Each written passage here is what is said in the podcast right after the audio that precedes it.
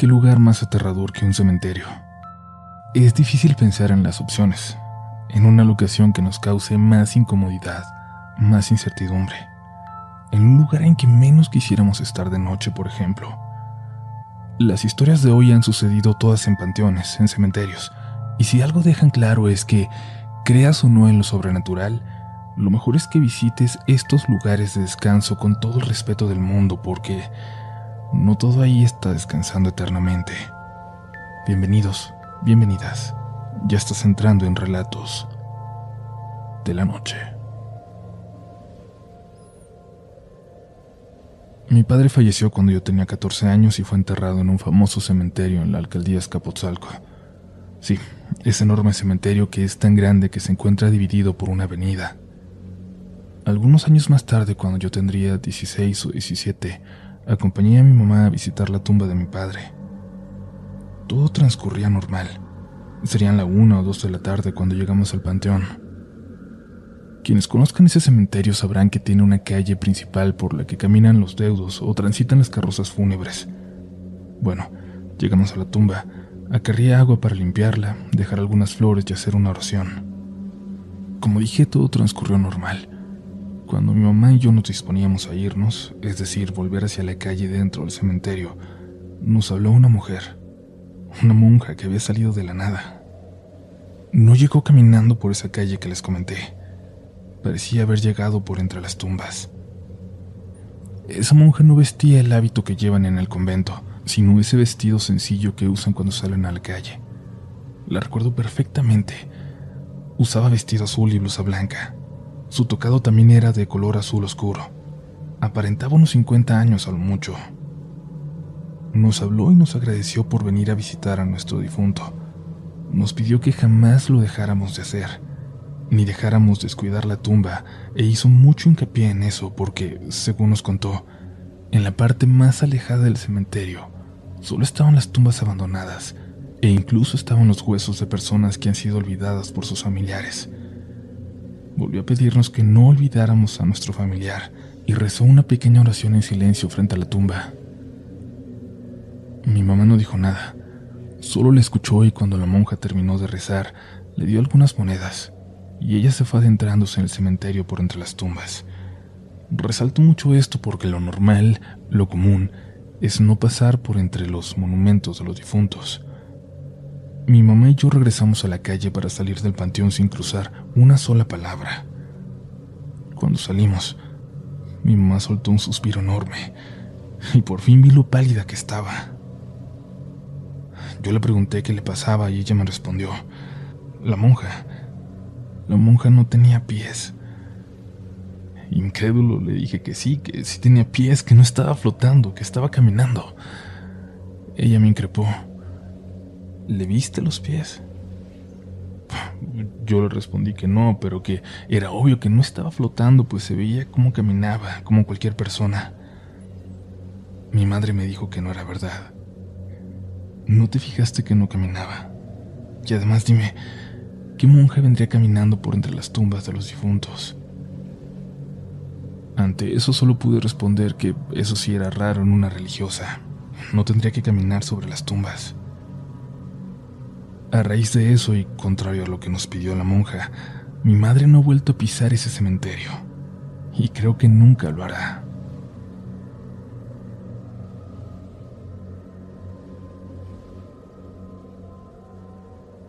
Si no mal recuerdo, tenía alrededor de 10 años cuando mi familia y yo fuimos al rancho de mi abuelo, que se localizaba en un pueblo llamado San José de las Lomas, en el municipio de Temoaya, en el Estado de México. La finca de mi abuelo, don Justiano Colín, está ubicada justo frente al Panteón de San José de las Lomas, a una distancia de poco más de kilómetro y medio. Entre el panteón y la casa de mi abuelo solo había una barranca. La casa de mi abuelo era de dos plantas. En la parte de abajo estaba la cocina con un gran fogón, a un costado el comedor y al final tres cuartos. En uno de ellos nos quedábamos mi familia y yo cuando íbamos a visitar. En la parte superior estaba una azotehuela, al lado del granero en el que se ponían a secar las mazorcas de maíz para después molerlas. Esa azotehuela no estaba techada. Estaba encima de la puerta por donde salían las vacas y daba justo al frente del panteón. De niño me gustaba mucho estar ahí arriba, pues me daba la sensación de estar en un castillo, y constantemente me subía a mirar el paisaje, ya que habían unos binoculares que servían justamente para vigilar al ganado. El acceso a dicho lugar solo estaba abierto por la mañana. A las 5 de la mañana se abría la puerta y se cerraba tan pronto como se metían a los animales, alrededor de las 6 de la tarde. Todas las veces que estaba de visita en casa de mi abuelo tenía la inquietud de subir por la noche para ver el cielo, así que en una ocasión puse atención al lugar en donde mi tía Macaria dejaba las llaves, al lado del fogón, y más tarde esa noche de octubre, después de cenar pan de muerto, de ese que hacen en los pueblos que tiene la forma de un cuerpo con azúcar en color rosa, con un poquito de leche, nos fuimos a dormir. Me quedé esperando hasta la medianoche hasta que supe que todos estaban dormidos para salirme del cuarto e ir a la cocina, tomar las llaves y subir a la azotehuela. Ya arriba me senté en un bote de lámina y estuve mirando el cielo y a los alrededores por un rato, hasta que me llamaron la atención unas luces amarillas que parpadeaban a lo lejos. Tomé los binoculares. Después de algunos instantes pude enfocar y me percaté que se encontraban dentro del panteón. Ahora que lo analizo, me doy cuenta de que eran un tipo de llamaradas que parecían parpadear, pero que en realidad estaban en movimiento y debido a ello, el resplandor de estas se ocultaba a la vista momentáneamente por las lápidas de las tumbas. Por la distancia no podía ver con toda nitidez y además de las llamaradas había gente ahí. Lo que sí pude notar es que una de estas llamas se detuvo y se dirigió a la orilla de la barda, como como si tratara de alinearse al lugar en donde yo estaba parado. En ese momento uno de los perros comenzó a ladrar y el otro a aullar simultáneamente. En un instante, como si aquel movimiento de la luz a lo lejos los hubiera provocado. Esa noche, esa noche por primera vez sentí un miedo real. Un miedo espantoso que me hizo bajar sin temor a que me regañaran por estar allá arriba y me puse a gritarle a todos para que se despertaran, para contarles lo que estaba pasando, lo que acababa de ver. Los primeros en despertar fueron mi tía Macaria y mi abuelo Justiniano. A ellos les conté lo que pasaba y rápidamente nos reunieron en el pasillo de las habitaciones, pidiéndonos que no prendiéramos las luces. Mi abuelo y mi tía subieron a la azotehuela y escuché la voz de mi abuelo decir, Macaria, sácate unos cebolleros, unos cuchillos, pones agua bendita y dámelos. Agárrate un rosario y pónganse a rezar. Mi familia siempre ha sido católica, por lo que desde chicos todos sabíamos cómo rezar el rosario. Así que mi tía nos metió a la sala donde había un altar con un Cristo muy grande. Prendió un cirio y comenzamos a rezar todos los que quedábamos ahí. Por su parte, mi abuelo salió con mi papá, y recuerdo que comentaron que enterraron los cuchillos con la hoja hacia arriba, uno por cada lado de la casa. Después de eso se metieron y se unieron en el rezo con nosotros. En esa ocasión, mientras rezábamos los quince misterios del rosario, se percibía un profundo silencio afuera de la casa. Solo escuchamos como un golpe a lo lejos, pero nada más. Poco antes de concluir retornó la calma, como si nada hubiera pasado. Prendimos la luz, apagaron el cirio y revisaron la casa por dentro. Nadie salió, como tampoco ya nadie subió a la azotehuela. A la mañana siguiente mi abuelo salió a recoger los cuchillos y me pidió que lo acompañara. Me llamó la atención por haber desobedecido y me hizo jurarle que nunca más volvería a subirme a la azotehuela de noche, porque uno nunca sabe con lo que podríamos encontrarnos. Luego me llevó al panteón. Entramos y pude ver la tierra revuelta y en ella huellas de pies y otras marcas como si fueran arañazos ahí en el suelo, así como algunos objetos personales tirados por ahí. Después de mirar un rato, mi abuelo me dijo, te traje aquí para que veas que en el mundo hay muchas cosas malas, y que algunas personas usan el camposanto para hacer brujerías, porque las brujas existen y no son cosas de juego. Y aunque nadie puede contra el poder de Dios, debemos aprender a ser muy prudentes y no meternos en lo que no nos importa. Por eso hay que obedecer. y no andar de curiosos. También te pido que lo que vimos tú y yo ayer no lo vayas a contar en el pueblo, con nadie, porque uno nunca sabe quiénes anden metidos en estas cosas. De camino de regreso a casa le pregunté por qué nos había pedido que no prendiéramos la luz la noche anterior.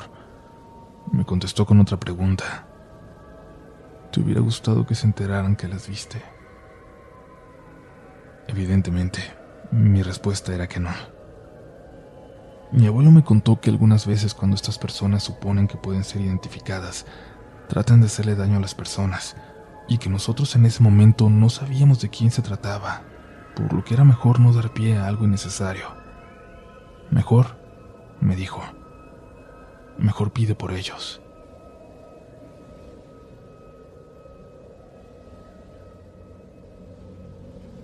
Hola Uriel, soy una fiel fanática de tu programa y te voy a relatar algo que le pasó a mi primito ya hace 13 años, acá en North Carolina, donde vivimos. Aunque le ocurrió a él, yo fui testigo de primera mano de los hechos. En ese entonces él tenía cuatro años. Su mamá se embarazó nuevamente, pero lamentablemente la bebé que venía en camino falleció justo antes de nacer, aún en el vientre de su madre. Fue un golpe tremendamente duro para la familia, que ya estaba toda lista para conocer a la nueva integrante, que ya planeábamos una reunión para hacerlo. Pero al final nos reunimos, pero para acompañar a los padres en el sepelio de aquel angelito que estuvo tan cerca de llegar a la tierra. Fue en la sección de niños de aquel cementerio donde nos reunimos todos. Solo había palabras tristes y lamentos. No entendíamos por qué un bebé tan esperado tuvo que irse sin haber llegado a nosotros, por qué su vida terminó antes de empezar. Terminó la ceremonia y cada quien volvió a su casa, pero yo en ese entonces era sumamente cercana a mi tío y su familia, y nos visitábamos constantemente porque vivíamos en el mismo complejo de departamentos. Ellos iban mucho al cementerio a visitar a la bebé, a limpiar su tumba, a llevarle flores. Y en una de esas ocasiones, meses después de su muerte, me invitaron a acompañarles a visitarla. Fue así como vi todo aquel ritual que tenían con ella, cómo limpiaban su tumba, cómo le hablaban. Todo resultó normal, nada salió de lo común, pero por alguna razón tuve la sensación de ser observada en aquel lugar, y no me pareció raro. Algún otro visitante, algún trabajador del lugar sin duda pudo habernos estado viendo a lo lejos, desde algún rincón de aquel panteón. Terminamos la visita. Yo regresé a mi casa, pero luego me enteré de algo, de algo que ocurrió con mi primo. Y es que lo descuidamos. Él se puso a jugar y a curiosear en los alrededores. Como se imaginarán, en el área de niños hay muchas tumbas decoradas con globos, flores, juguetes y hasta dulces pero nunca imaginamos que, en su inocencia, él iba a tomar uno de aquellos juguetes, un patito de hule, de esos amarillos que flotan cuando los niños se bañan en la tina. Sus papás no notaron que lo llevaba hasta que estaban en casa, pero no le dieron mucha importancia. Era una travesura de un niño nada más. Sin embargo, a partir de este momento, las cosas comenzaron a cambiar. La vida diaria se empezó a volver insoportable para aquel pobre niño. Parecía tener miedo todo el tiempo. Ya no quería ir al baño solo. E incluso llegó a comentarle a su mamá cuando lo bañaba que del otro lado de la bañera había un niño que le hablaba. Pero su mamá, al no poder verlo, intentaba convencer de que no había nadie ahí, de que solo era su imaginación. Pero después, todos en casa comenzaron a sufrir de aquella presencia. Comenzaron a escuchar ruidos que venían del baño o la recámara cuando nadie estaba ahí, cuando todos estaban en la sala o en la cocina. El ambiente se hacía cada vez más y más pesado con el paso de los días, hasta el punto en el que el niño ya no podía entrar solo al baño. No podía estar a solas ni un solo momento sin que lo escucharan gritar de terror. Había algo, algo que parecía un niño, que permanentemente lo molestaba. Ya no había forma de no relacionar lo que vivían con aquel juguete que el niño había tomado del panteón, así que decidieron devolverlo. Fueron al cementerio únicamente a eso, a regresarlo. Mi primito los guió y les mostró de dónde lo había tomado. Lo colocaron ahí donde pertenecía y se disculparon por la acción de su pequeño hijo, Luego elevaron una plegaria por el alma del niño en aquella tumba y regresaron a casa, esta vez asegurándose de que su hijo no tocara siquiera nada más. Las cosas volvieron a la normalidad. Las sensaciones extrañas, los ruidos, el temor de mi primo desaparecieron. Dejó de ver a aquel niño y volvió a disfrutar los baños de burbujas en aquella tina. Después de esa experiencia, mis tíos, cada vez que visitaban a la bebé, se aseguraban antes de salir del panteón que mi primo llevara las manos vacías, que no tocara nada de las tumbas de aquellos niños, porque no estaban dispuestos a vivir de nuevo una experiencia como aquella. Y es aquí donde me pregunto, ¿qué era eso? Porque la creencia popular no es que los niños se queden penando o estancados en el mundo terrenal. Pero entonces, ¿qué era aquello que se pegó a mi primito para que le devolviera lo que le pertenecía? Aún no termina este episodio, pero te recordamos que puedes ser parte de nosotros al suscribirte a este espacio. Sé parte de esta familia, de la mejor comunidad de todo Internet y no te pierdas ningún episodio nuevo. Ahora que si lo que quieres es discutir con nosotros, síguenos en nuestras redes sociales. En Facebook somos Relatos de la Noche, en todas las demás redes, en todas, estamos como RDLN Oficial. Yo soy Uriel Reyes y ya sabes que si quieres seguir las mías, en todas partes me encuentras como Upolch, pero por el momento es hora de continuar, porque aún quedan historias esta noche.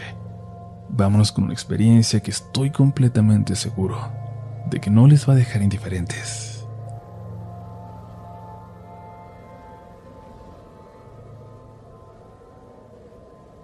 Hola Auril, mis amigos y yo iniciamos hace poco un canal sobre exploración urbana, donde hemos buscado sobre todo en lugares que son famosos por su actividad paranormal. Para que te des cuenta que esta historia no es buscando fama para ese proyecto, te digo que de hecho, a raíz de lo que estoy a punto de contar, ya no continuamos. De hecho, mis amigos preferirían que nadie visite el canal, así que aunque te lo voy a mostrar, te pido por favor no publicarlo. Perdimos las contraseñas y ahora no hay forma de borrar lo que dejamos arriba. Esto sucedió en la visita que hicimos para el que sería nuestro tercer video, a uno de los cementerios más viejos de mi ciudad. Pero hay algo muy especial al respecto. Hay una zona de ese cementerio, la más vieja, que fue restaurada hace una década. Los restos en las tumbas de hace más de 100 años fueron reubicados, aunque nadie supo a dónde fueron enviados.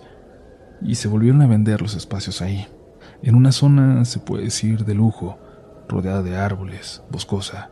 Es en la parte más profunda de aquel enorme cementerio. De ese lugar se cuentan muchas cosas, de parte de los vigilantes, de la gente que visita el lugar, o de excursionistas que han pasado por el sendero que rodea esa parte del panteón, a unos 100 metros de donde termina. Así que decidimos ir, llegar justamente por aquel sendero y entrar por la parte de atrás al cementerio. Y es que tienes que demostrar que tienes a un muerto ahí para poder entrar. Si le soy completamente honesto, el canal era para divertirnos, para asustarnos unos a otros. Nadie pensaba realmente que alguna vez nos fuéramos a topar con algo real.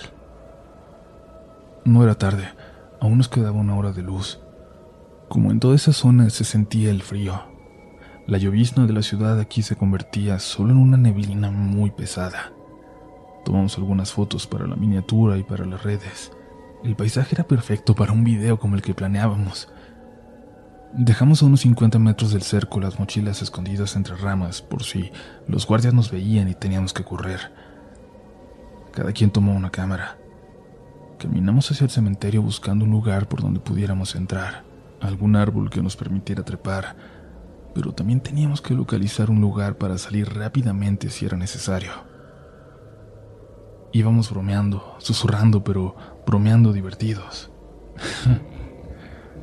Alguien dijo algo que hizo que nos riéramos sin poder controlar el volumen por un momento, pero pasó algo.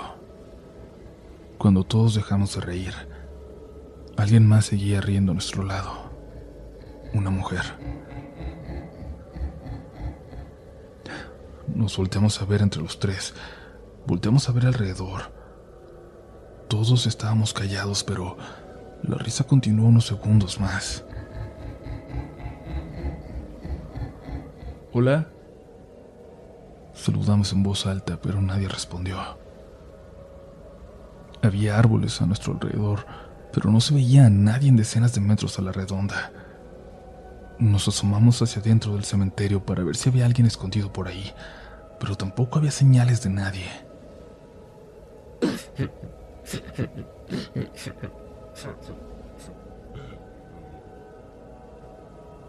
Volvimos a escuchar la risa. Ahí, junto a nosotros, pero no había nadie. Sin pensarlo, sin decir nada, todos salimos disparados de regreso hacia donde habíamos dejado las mochilas. Lo peor es que fue como si nos hubiera oscurecido de repente. Obviamente era hora de que ya sucediera, pero en serio, lo sentimos como si la oscuridad nos hubiera rodeado de pronto. Ni siquiera podíamos localizar el montón de ramas debajo del que habíamos dejado las mochilas, aunque habíamos dejado marcas en los árboles. Ya no estaban. Por fin alguien las encontró y salimos corriendo de allí. Fueron 20 minutos caminando hasta el carro de mi amigo que fueron horribles. Yo, yo tenía muchas ganas de llorar. Nadie podía siquiera hablar. Ya nadie se preocupó por prender las cámaras ni nada parecido. Lo único que queríamos era regresar a casa. No volver a pensar en el canal o en buscar algo interesante que capturar en cámara. Al carajo con eso. Llamaré a mis amigos José y Juan. José era el dueño del carro y de dos cámaras y nos dejó cerca de mi casa a Juan y a mí. Verán, Juan vivía solo. Se estaba sintiendo muy mal en ese momento. Por orgullo jamás me habría pedido quedarse conmigo, pero lo convencí. Y es que se veía horrible. Me estaba preocupando. Yo vivo con mis papás, así que al menos mi mamá podría revisarlo, ver si tenía algo, si se había resfriado o algo así. Cuando llegamos a mi casa, Juan apenas podía mantenerse en pie. Mis papás estaban cenando y se levantaron de inmediato al verlo así. Mi mamá lo ayudó a ir al baño para que se mojara la cara. Mi papá le habló en ese momento a su hermano, médico, que vivía muy cerca de nosotros para que viniera a revisarlo. A mí me enviaron a la cocina a poner agua a hervir y llevarle hielos envueltos en una toalla a mi mamá. Juan estaba ardiendo en fiebre.